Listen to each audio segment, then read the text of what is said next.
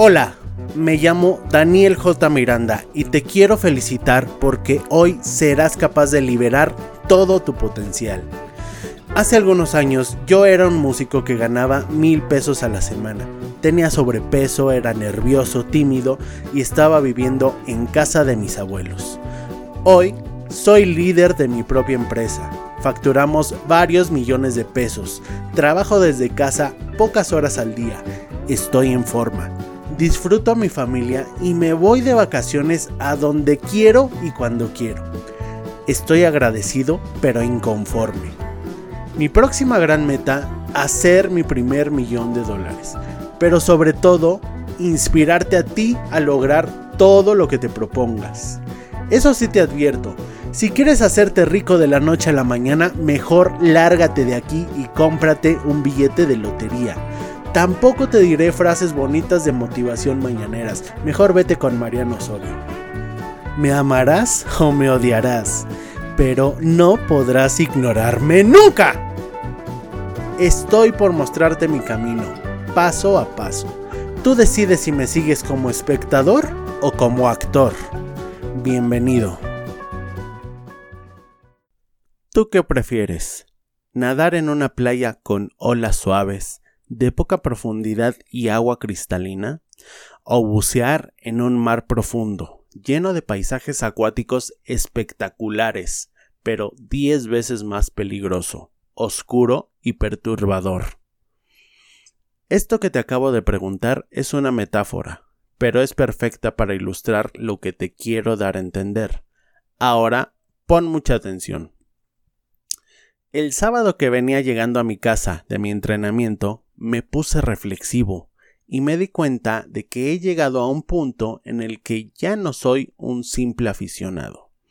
Creo que estoy por encima de la media, considerando como la media al promedio de gente que entrena en gimnasios comerciales. Quizá me estoy echando flores de más, pero creo que si no estoy en ese punto todavía, estoy muy muy cerca de llegar. Fue entonces cuando me pregunté, ¿Qué tendría que hacer para saltar al siguiente nivel? Pero más importante aún, ¿realmente quiero saltar al siguiente nivel? Debes saber que hay sustanciales diferencias entre ser un apasionado de un profesional, y no son sutiles, son diferencias muy, muy grandes. Por eso me he propuesto clasificar, digamos, el grado de compromiso que una persona puede tener para con una causa, y llegué a la conclusión de que, a grandes rasgos, existen cuatro niveles. Esto lo desarrollé yo en mi cabeza, quizás sea imperfecto, pero creo que nos ayudará a todos a entender hasta qué nivel de profundidad quieres o necesitas llegar en una actividad específica. Pondré como ejemplo mi experiencia con la música, y ocasionalmente haré comparaciones con el mundo empresarial y el mundo deportivo. Así todos nos podemos sentir un poco identificados. ¿Estamos listos? Pues vamos para allá. Nivel 1. La exploración o el aficionado. Este es el nivel de una persona que quiere aprender algo por el simple hecho de que se le antojó. Es más como un capricho, pero no está muy comprometido. Se puede ver como un simple hobby, que si un día, una semana o un mes no lo ejecuta, no pasa absolutamente nada en su vida. Un ejemplo muy cercano, para mí, fue cuando quise aprender a bailar salsa. Me gustaba bailar, me llamaba la atención, de hecho aún me gusta, y me metí a clases de salsa una vez por semana. Pero me di cuenta que los domingos, que era el día de mi clase, no tenía tiempo para descansar o para hacer otras cosas más importantes. Tampoco tenía tiempo entre semana para ensayar, así que terminé dejándolo. ¿Y qué pasó cuando lo dejé? Exacto, nada. ¿Me sentí culpable o sufrí al dejar de hacerlo? No, para nada, pues bailar no era una prioridad en mi vida. Me gustaba, pero no al grado de apasionarme, y tampoco estaba dispuesto a renunciar a otras cosas por hacerlo.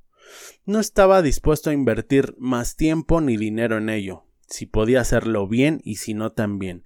Y claro, no tenía intenciones de ser competitivo ni nada por el estilo. En este nivel, uno hace las cosas porque las disfruta o porque cree que las va a disfrutar.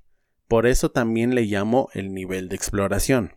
Ok, vamos al siguiente nivel. Nivel 2. El apasionado. En este nivel, las cosas se empiezan a poner interesantes. Cuando yo empecé a tocar el piano, creo que mi periodo de aficionado duró realmente muy poquito. Y la razón es que yo tenía un entorno muy musical.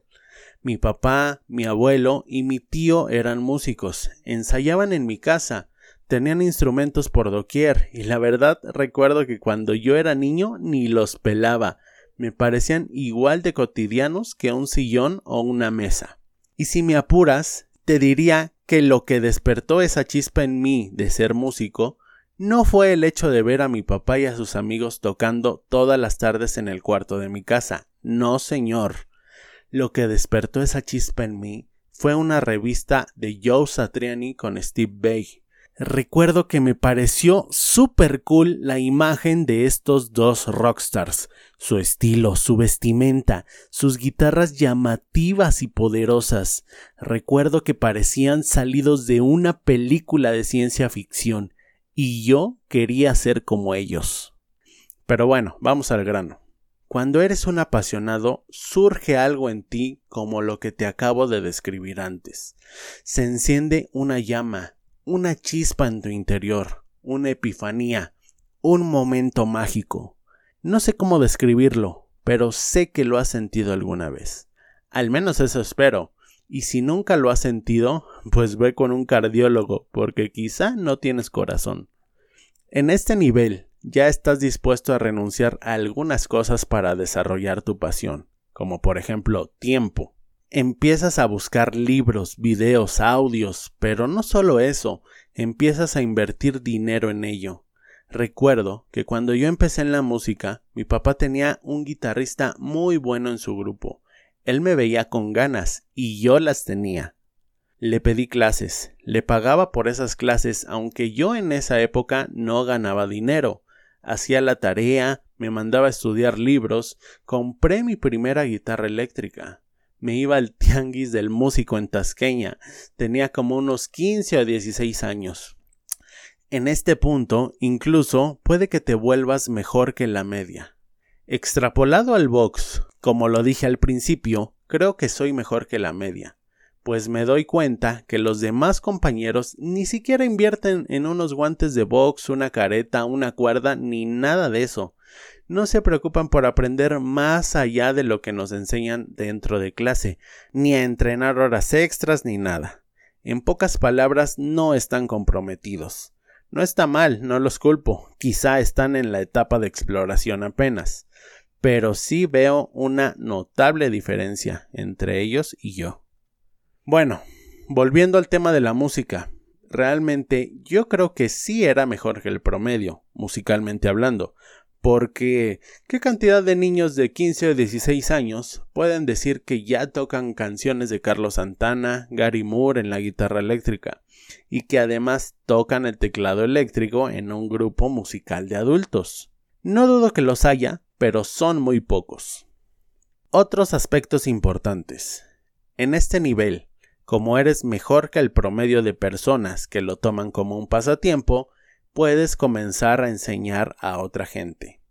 No serás el mejor, habrá muchas cosas que no sepas, pero sí tendrás una base de alumnos grande, porque el grueso de las personas nunca pasan de nivel 1. Aquí hago un paréntesis. Cuando estás en este punto puedes durar muchos años aquí. Todo depende si tienes aspiraciones profesionales o no. Y yo sí que las tenía. Nivel 3. Profesional. Aquí las cosas empiezan a poner un poco peludas, porque ya tu pasión no solo es una pasión, es una obligación. El aspecto más predominante en este nivel es que eso que era tu pasión se vuelve en tu estilo de vida, tu profesión y claro, en tu principal fuente de ingresos. Aquí invertir dinero y tiempo no es una opción, es una obligación. Y esa palabrita, obligación, puede que no le guste a muchos. No en el sentido de ser disciplinado, porque para haber llegado aquí tuviste que haber tenido mucha disciplina, sino en el sentido de que debes empezar a hacer cosas que no están alineadas con lo que tú quieres.